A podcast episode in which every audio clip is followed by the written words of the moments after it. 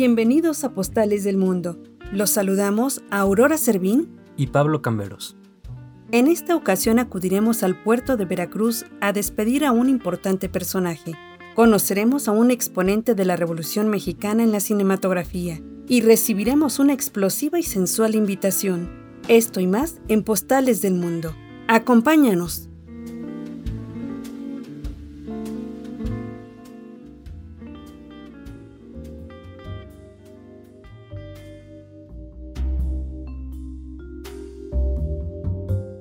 Aunque mucho se cuestiona quién fue el inventor de la radio, Nikola Tesla y Guglielmo Marconi se disputan este reconocimiento desde finales del siglo XIX.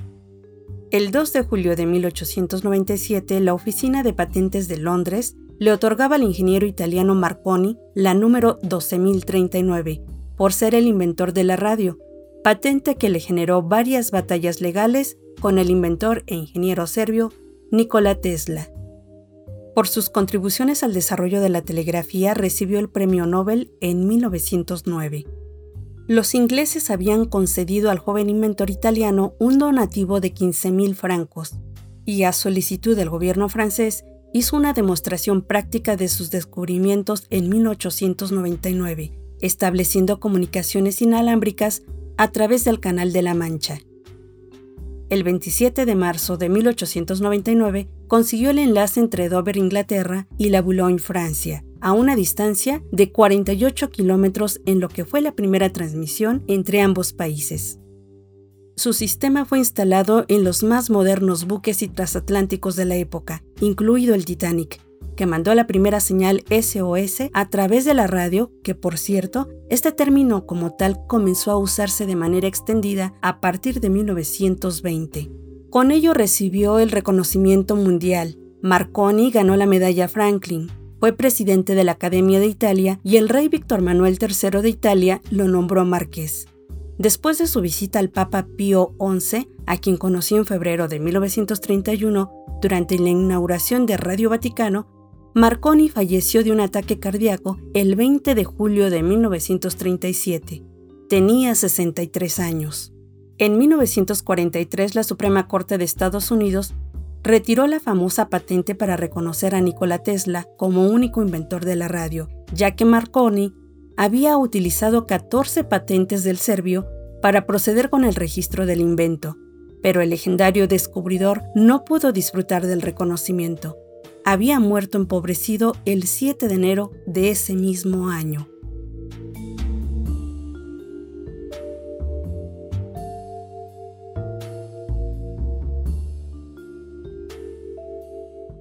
Las ondas de la radio nos conducen a las letras.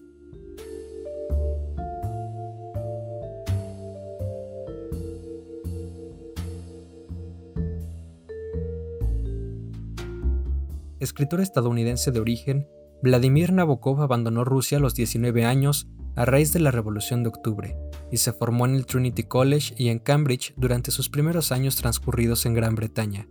Residió luego en Alemania y Francia, siempre relacionándose con las colonias de rusos blancos emigrados, entre los que obtuvo cierto prestigio como escritor bajo el seudónimo de Vladimir Sirin.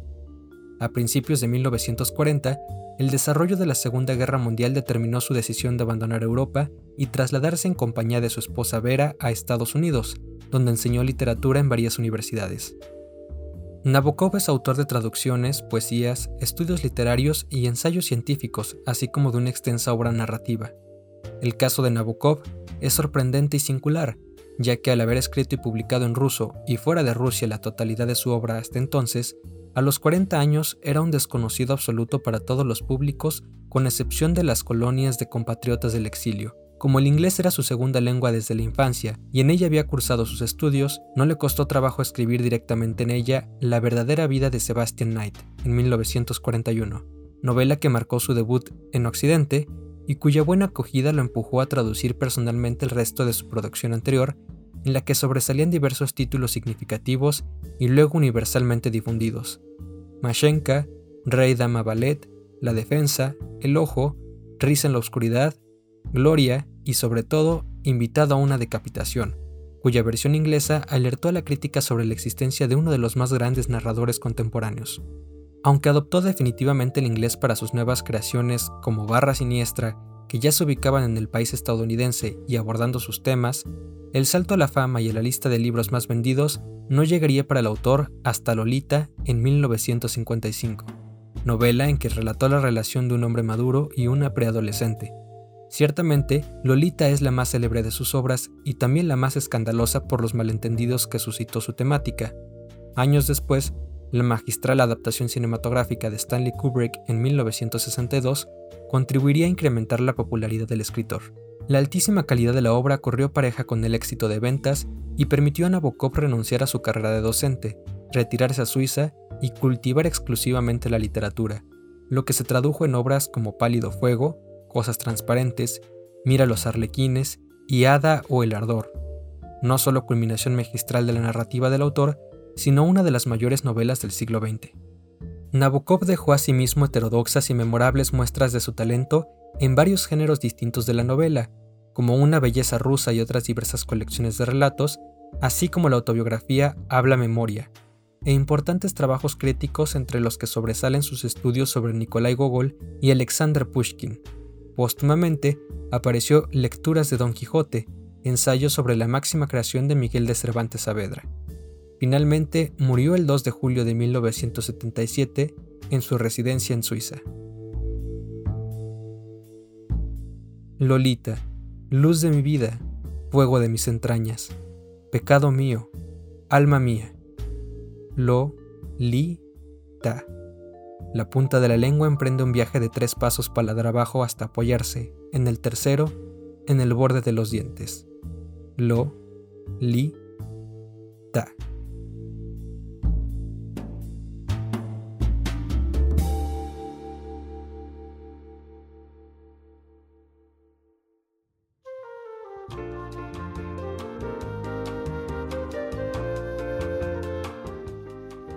Estás escuchando Postales del Mundo. Cultura, historia, música, anécdotas, datos curiosos y más.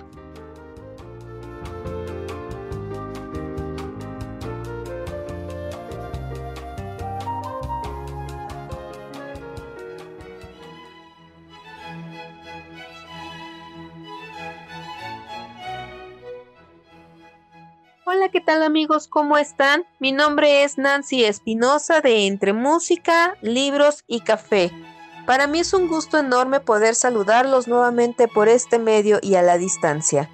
Y siguiendo con las recomendaciones literarias de cada semana, en esta ocasión quiero platicarte un poquito sobre el libro de El niño con el pijama a rayas. Es un libro donde la historia se basa en la antigua Alemania, donde antes era más común descubrir a personas denominadas nazis.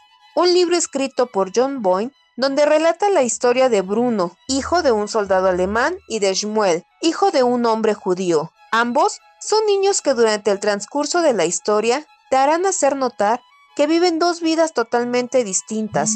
Ambos crecieron con ideologías, valores, creencias y diferencias entre sí, donde lo más importante será rescatar la amistad que los dos llegan a construir. Es un escenario tan hostil donde se vive el pleno holocausto. Bruno y Shmuel dejan de lado sus diferencias y empiezan a crear escenarios rodeados de amor, amistad, sobre todo compañerismo. Con la inocencia que caracteriza a estos dos pequeños grandes amigos, Bruno trata de verse igual que su amigo Shmuel y desafortunadamente ambos viven un final muy desagradable, pues ambos niños viven muy de cerca y de una manera tan atroz lo que la mayoría de los judíos padecían en los campos de concentración y exterminio nazi. El niño con el pijama a rayas es un libro que te hará rescatar valores, que te hará erizar la piel y que te hará tener los sentimientos a flor de piel. Te lo recomiendo. En esta semana El niño con el pijama a rayas es la recomendación literaria de la semana. Un gusto poder saludarlos nuevamente. Nos escuchamos pronto.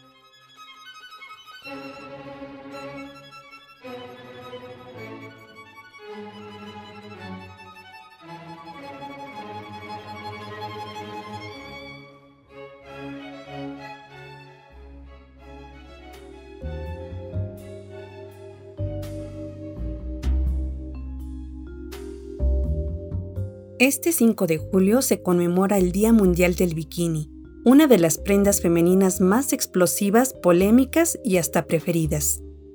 Aunque el origen del bikini data del año 1600 a.C., por los mosaicos decorados con imágenes de mujeres en prendas de baño de dos piezas halladas en una antigua villa siciliana, fue el 5 de julio de 1946 cuando el ingeniero automovilista y también diseñador de moda francesa Louis Reard citó a la prensa en la famosa piscina Molitor para un concurso de belleza en traje de baño que él patrocinó. De pronto, Michelini Bernardini apareció con un diminuto bikini y todo mundo se quedó sin respiración. Fue tan inesperado como si hubiésemos sido llevados a otro planeta, escribió un periodista. Fue Bernardini quien atrajo las cámaras como un imán. Iba desvestida con un diminuto traje de baño que por primera vez dejaba ver el ombligo y la cadera. El bikini, la primera bomba atómica, estaba estampado con un patchwork de recortes de prensa de Elsa Schiaparelli y cabía en una caja de aluminio de 7 por 7 centímetros. Siendo stripper y bailarina francesa de origen italiano, Bernardini, de 19 años, trabajaba en el casino de París. Fue la única que aceptó vestir y posar con tan escandalosas prendas, ya que las modelos, actrices y nadadoras de la época se negaron a usarlo por las críticas que podrían generarles e incluso por el miedo a perder sus trabajos. Tras el desfile de modas, Michelini recibió 50.000 cartas de sus admiradores. En efecto, el vanguardista bikini dejaba ver el abdomen y el ombligo de quienes lo usaran. Era tan explosivo como las pruebas nucleares de 21 kilotones que cuatro días antes Estados Unidos había lanzado en Atolón del Pacífico en las Islas Bikini en Asia. Sin embargo, la presentación no fue un éxito como se esperaba, ya que provocó la furia de mucha gente en el mundo. Fue causa de escándalos, procesos legales y la prohibición del uso de esta prenda en las playas de Estados Unidos, Italia, España y Portugal. Francia no encontraba la manera de hacer defensa pública del uso del bikini hasta que una bella y sensual joven que era desconocida se atrevió a usarlo en la costa azul de Saint-Tropez. La sensación fue tal que comenzaron a llamarla la reina del bikini. Se trataba de la francesa Brigitte Bardot, quien puso al mundo de cabeza cuando también se presentó con un bikini blanco al Festival de Cannes en 1952. Tenía 19 años y promocionaba la película que protagonizaba, Manina, la chica del bikini. Su padre, adelantándose a lo que pudiera suceder, había exigido por contrato que durante la gira de presentación su hija no enseñara más de la cuenta.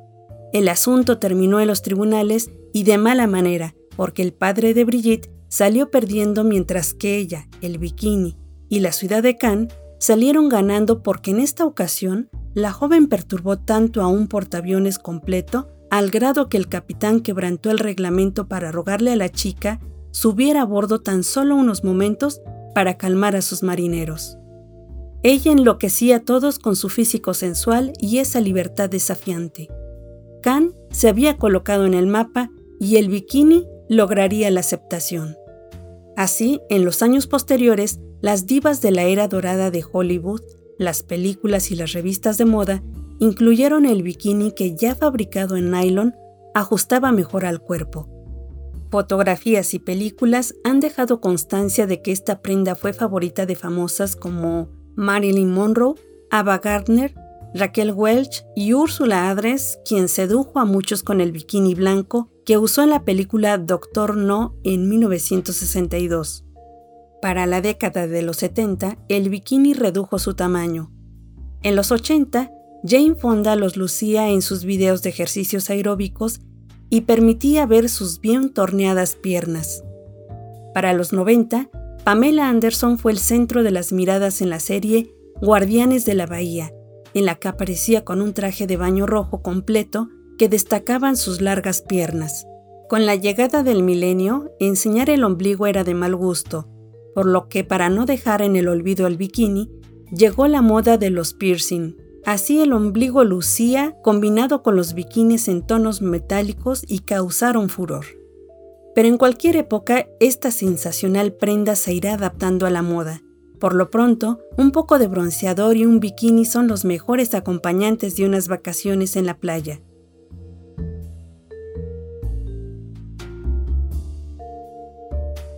Ya que mencionamos a las estrellas de cine, vayamos con un importante realizador mexicano.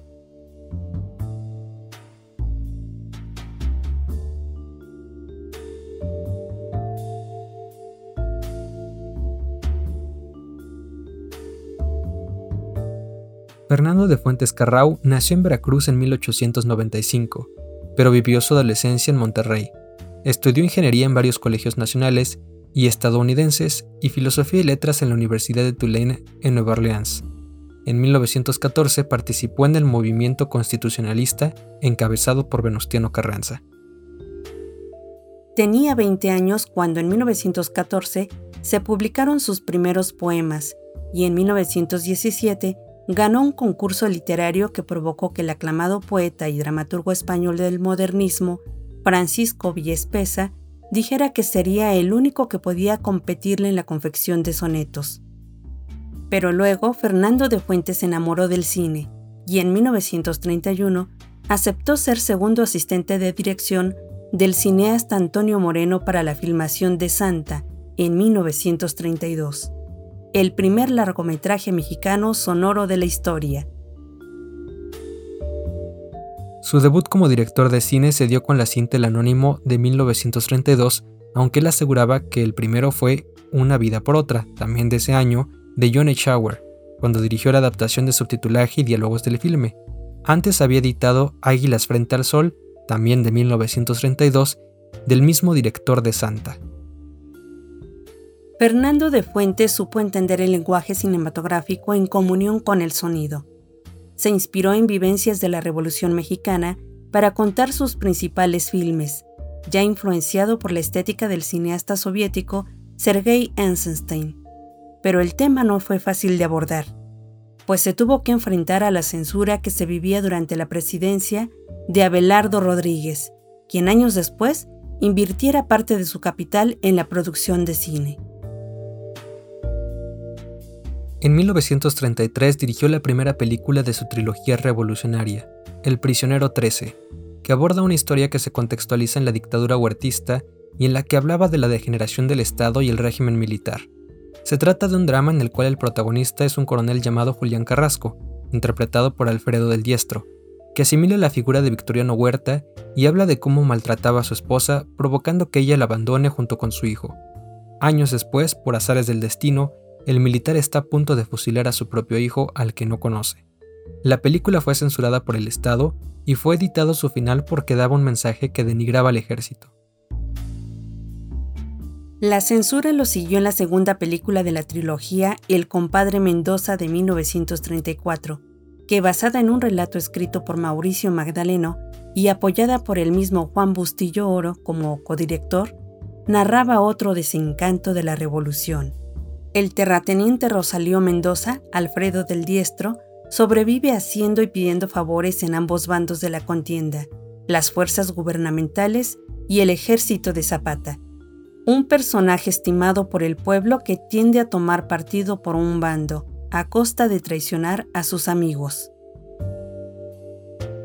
La censura debería vigilar a los que dentro de México mismo buscan nuestros defectos para exhibirlos ante los ojos del mundo entero escribía sobre el filme el crítico Alfonso de Icaza, notablemente al servicio del gobierno. Con la llegada de Lázaro Cárdenas a la presidencia, las cosas cambiaron, y aunque también el filme de 1936, Vámonos con Pancho Villa, fue modificado por el mismo mandatario, en realidad se trataba de una alianza integradora y visionaria que ayudaría a impulsar la industria del cine mexicano.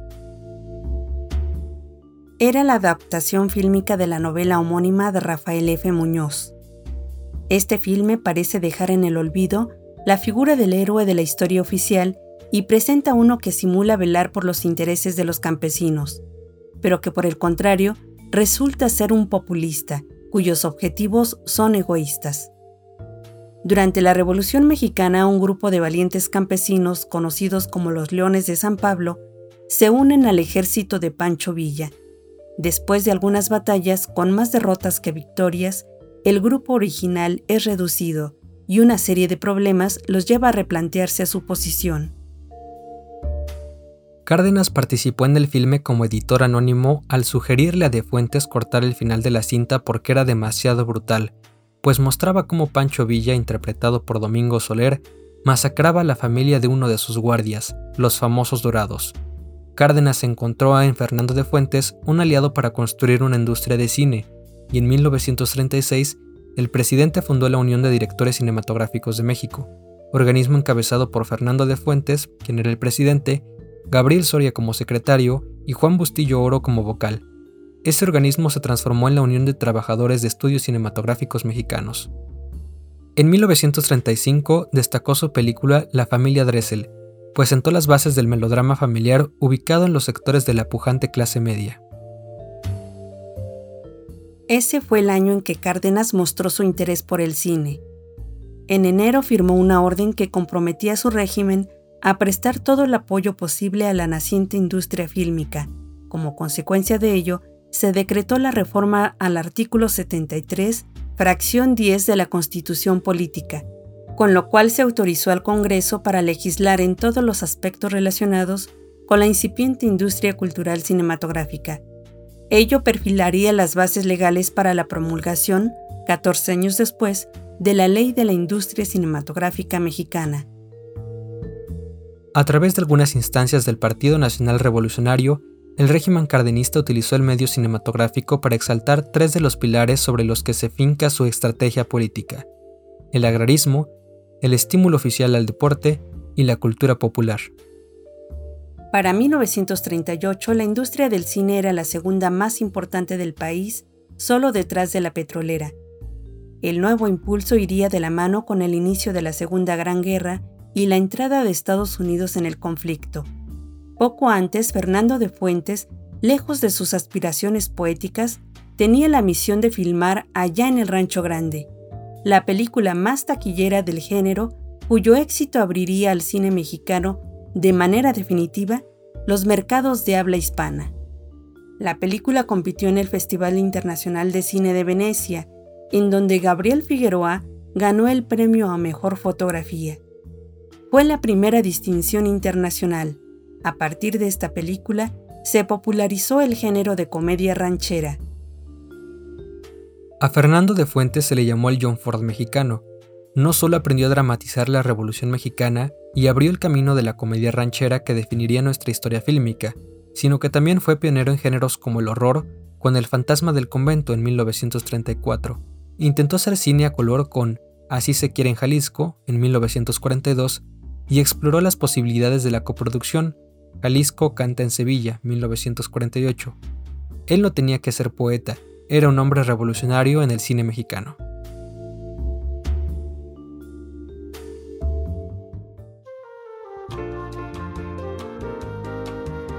Estás escuchando Postales del Mundo. Cultura, historia, música, anécdotas, datos curiosos y más.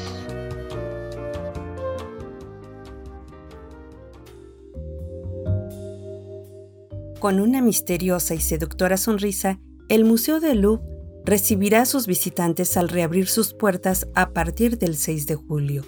Luego del cierre necesario por la pandemia, una vez más la enigmática Gioconda o Mona Lisa, como popularmente se le conoce, ya que Mona significa señora en italiano y Lisa es el nombre de la mujer quien posa, será la anfitriona.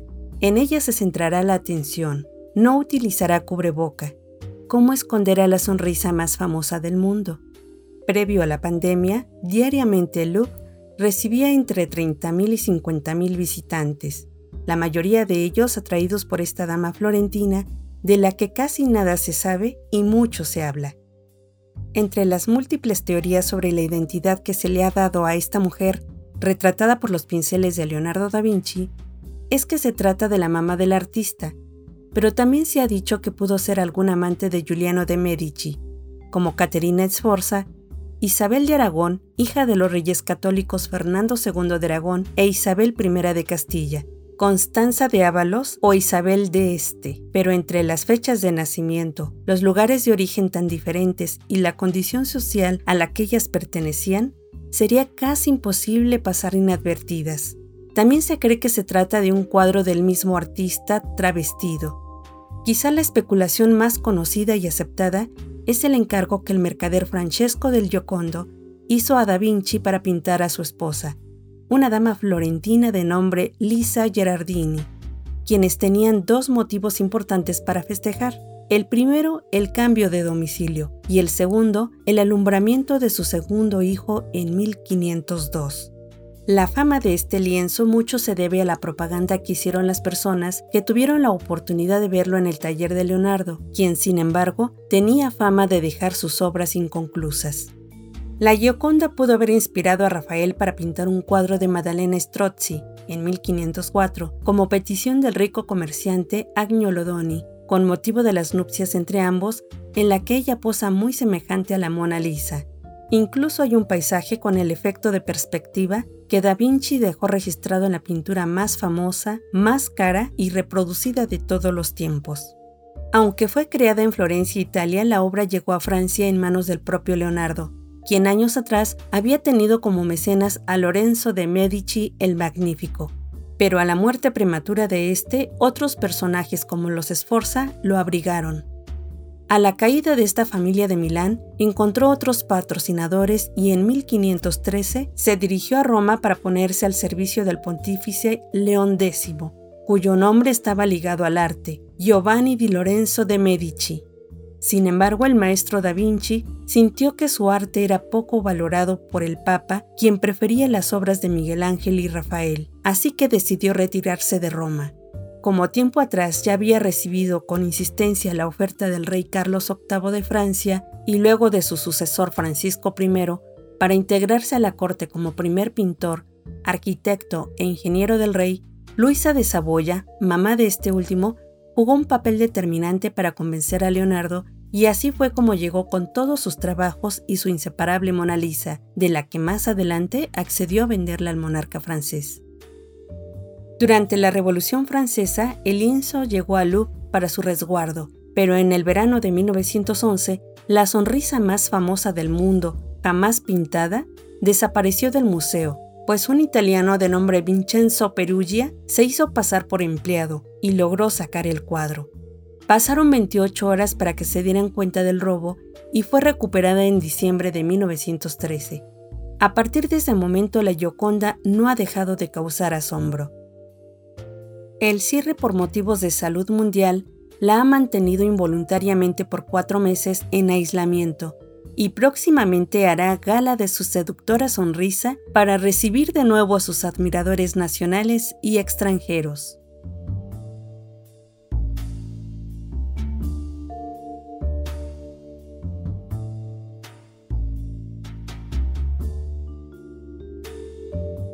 Concluimos nuestra visita al museo para recorrer el zoológico,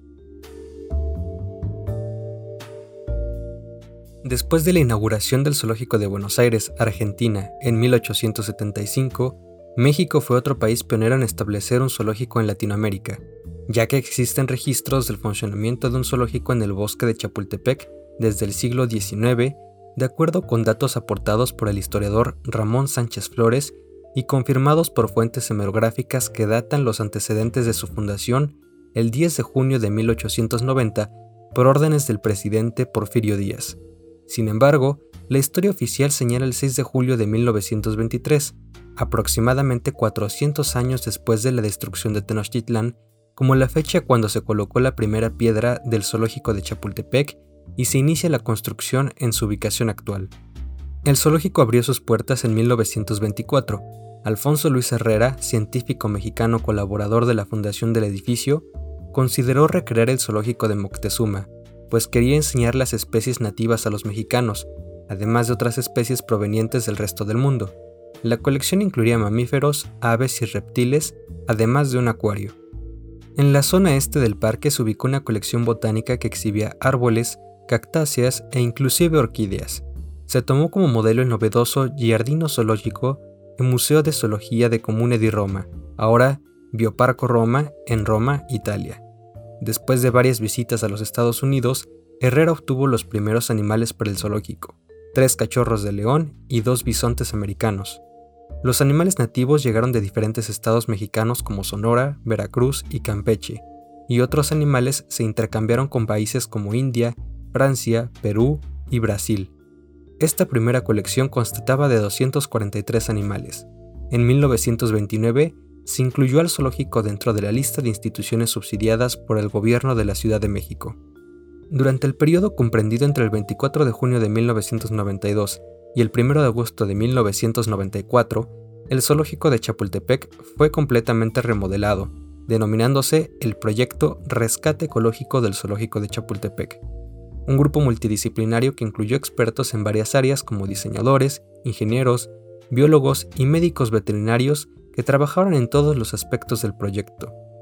El Zoológico de Chapultepec es una de las instituciones recreativas más populares de México, recibe más de 5.5 millones de visitantes anuales, lo que lo convierte en uno de los más visitados del mundo. Tiene gran diversidad de especies nativas y exóticas, apunta a crear un espacio educativo, está involucrado con una gran variedad de proyectos de conservación, con especial énfasis en la reproducción en cautiverio por métodos naturales y artificiales. Desde 1998, funciona como un laboratorio de fisiología reproductiva. Cuenta con un hospital y laboratorios, Dispone de servicios como visitas guiadas, alquiler de carros, tiendas comerciales y patio de comida, y es considerado un centro de integración social, familiar e intergeneracional.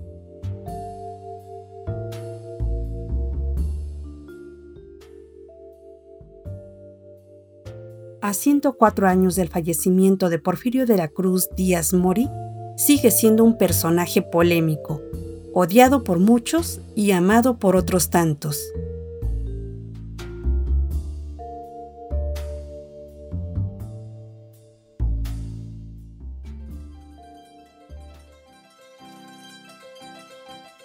Nacido en Oaxaca el 15 de septiembre de 1830, quedó huérfano de padre a los tres años como consecuencia de una epidemia de cólera. De joven aprendió varios oficios como la carpintería para hacerse cargo de su familia. Tenía 13 años cuando ingresó al Seminario Conciliar de la Santa Cruz, mismo que abandonó para estudiar leyes en el Instituto de Ciencias y Artes de Oaxaca. Ahí trabajó como bibliotecario y conoció a Benito Juárez con quien entabló amistad. Aprendió latín y filosofía, pero en 1855 sus estudios se vieron interrumpidos por la revolución de Ayutla en contra del dictador Antonio López de Santana. En dicho movimiento insurgente, Díaz inició su carrera militar, fue nombrado jefe político de Ixtlán y el triunfo de los rebeldes, el presidente Comonfort le dio el mando militar del istmo de Tehuantepec. Conoció derrotas y prisiones. En 1860 formó parte del ejército liberal durante la Guerra de Reforma, descalabrando así a los conservadores. Luego, durante la intervención francesa, el 5 de mayo de 1862, en la famosa batalla de Puebla, Porfirio Díaz y su gente derrotaron al ejército más poderoso del mundo, que superaba por mucho a los mexicanos, no solo con hombres, sino con armas. También destacó en las batallas de Miahuatlán y La Carbonera. Los franceses se retiraron. Díaz avanzó sobre la ciudad de Puebla y consiguió tomarla. Por ello, es conocido como el héroe del 2 de abril.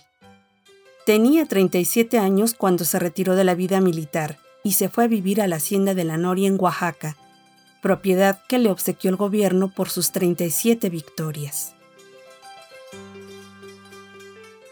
Ya en 1867 participó en las elecciones presidenciales, pero fue derrotado por Juárez.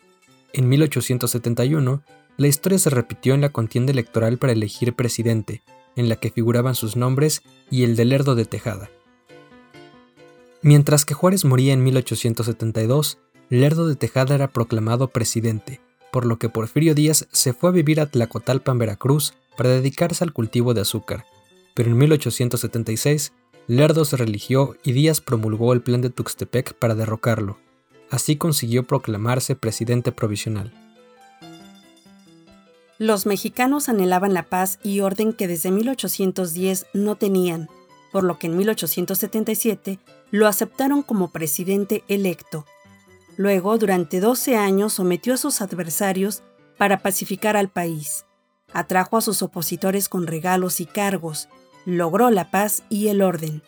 Al terminar el periodo presidencial, pasó la estafeta a su compadre el general Manuel González, para regresar cuatro años más tarde como el presidente electo que con las reformas constitucionales le permitirían ser el presidente por tiempo indefinido.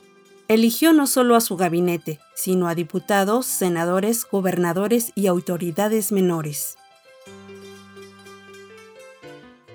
A diferencia de Juárez, su gobierno fue tolerante con la Iglesia Católica. Por primera vez en la historia de México se logró lograr la estabilidad económica del país con excedentes. Rápidamente crecieron las vías férreas hasta llegar a 19.000 kilómetros. Surgieron grandes fábricas a lo largo del territorio mexicano. Las grandes ciudades comenzaron a crecer. Los ingenios azucareros se volvieron importantes industrias. Dio pie al origen de muchos monumentos, edificios, transportes y proyectos que actualmente tenemos en el país como el decreto de la Universidad Nacional de México, que más adelante recibiría el nombre de Universidad Nacional Autónoma de México. Apoyó el desarrollo de la cultura, las artes y la ciencia. En contraste, el 80% de la población era analfabeta y la desigualdad social era cada vez más marcada, por lo que surgió el periódico anarquista Regeneración, liderado por Ricardo Flores Magón germinaron dos importantes huelgas, la de Cananea en 1906 y Río Blanco en 1907, que fueron los antecedentes de la Revolución Mexicana. A pesar de su declaración para una revista estadounidense en la que dijo estar esperando el momento en que otros se postularan a la presidencia para poder así retirarse, volvió a reelegirse y al celebrar el centenario del inicio de la independencia, Francisco y Madero encabezaba al pueblo pidiendo la no reelección que fue el detonante de la Revolución Mexicana. Entre su edad avanzada, las enfermedades y las derrotas, el 25 de mayo de 1911 presentó ante el Congreso su renuncia que obedeció al levantamiento del pueblo mexicano y a que deseaba evitar el derramamiento de sangre. El 26 de mayo Díaz salió de su casa, ubicada en la calle Cadena número 8, actualmente Venustiano Carranza, en compañía de su esposa Carmelita Romero Rubio, la hermana de esta, María Luisa, el hijo del general, teniente coronel Porfirio Díaz Ortega, una cocinera, un ballet y un ayudante militar. Todos salieron rumbo a San Lázaro para tomar el tren hacia Veracruz, donde cinco días después abordarían el buque. En la ruta hacia Veracruz, el tren en el que iban Díaz y su familia fue atacado por ladrones que desconocían quiénes iban adentro. El asalto fue controlado por la escolta militar de Díaz, encabezada por Victoriano Huerta, dos años después convertido en presidente de México por un golpe militar contra Francisco y Madero, e incluso pudieron arrestar a varios de los asaltantes, a quienes se les decomisó un cofre con 10 mil pesos en monedas. Díaz fue informado de lo que había pasado. Se propagó la noticia de que no solo les perdonó la vida, sino que los dejó en libertad y ordenó que les entregaran algo de dinero. Según las crónicas de la época, el tren en que llegó a Veracruz lo hizo en las primeras horas del 30 de mayo, un día antes de que el Ipiranga zarpara. Describen que iba vestido de forma elegante y que se le veía triste. Las autoridades veracruzanas, encabezadas por el gobernador Teodoro A. Dehesa, su fiel seguidor, lo recibieron junto con cientos de personas.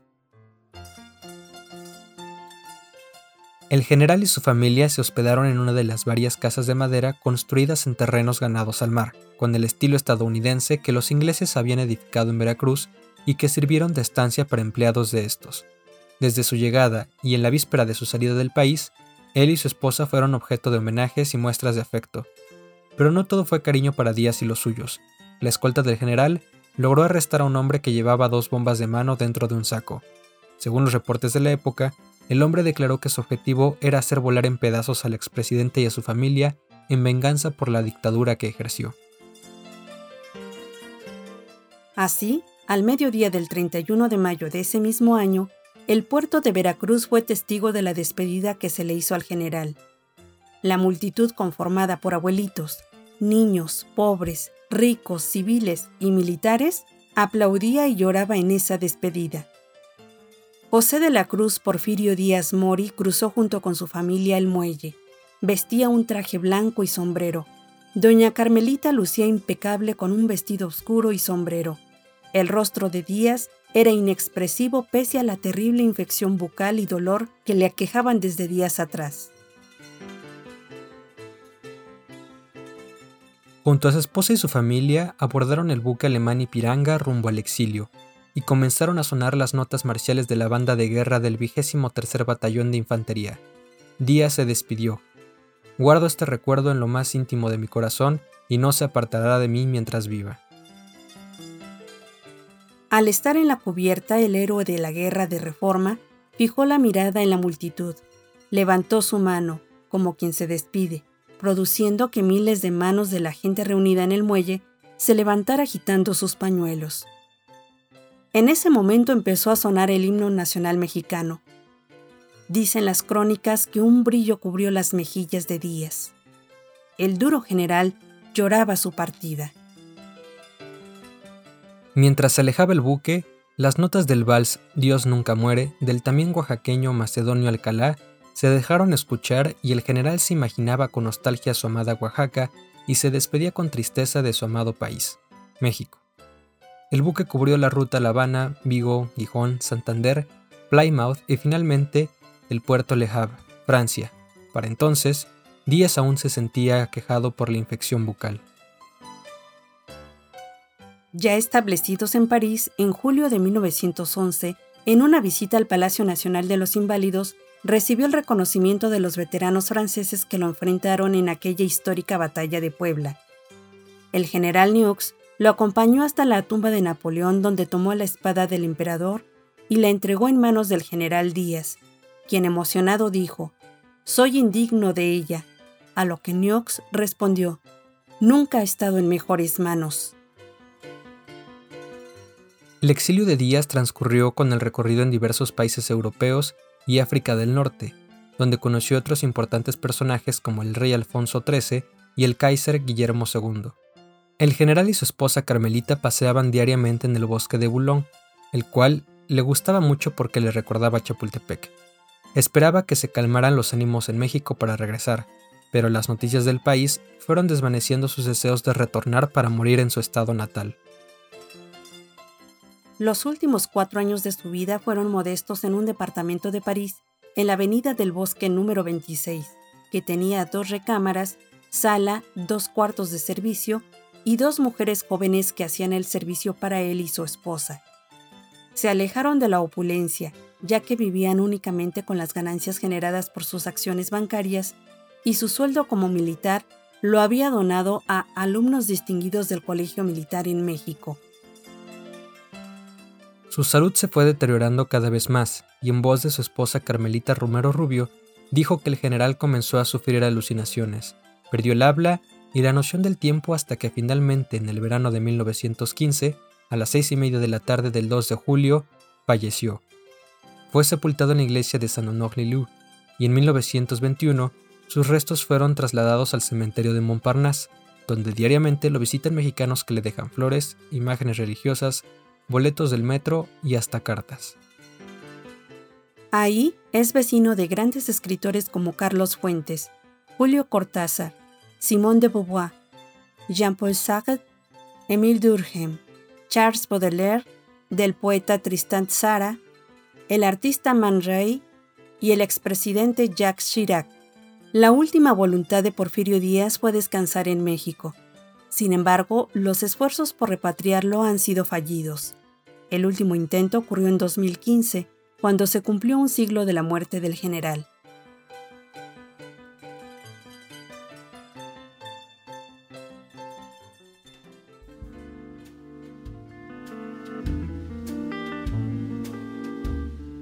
Ha llegado el momento de despedirnos. Muchas gracias por escucharnos. No dejes de suscribirte para no perderte ningún episodio.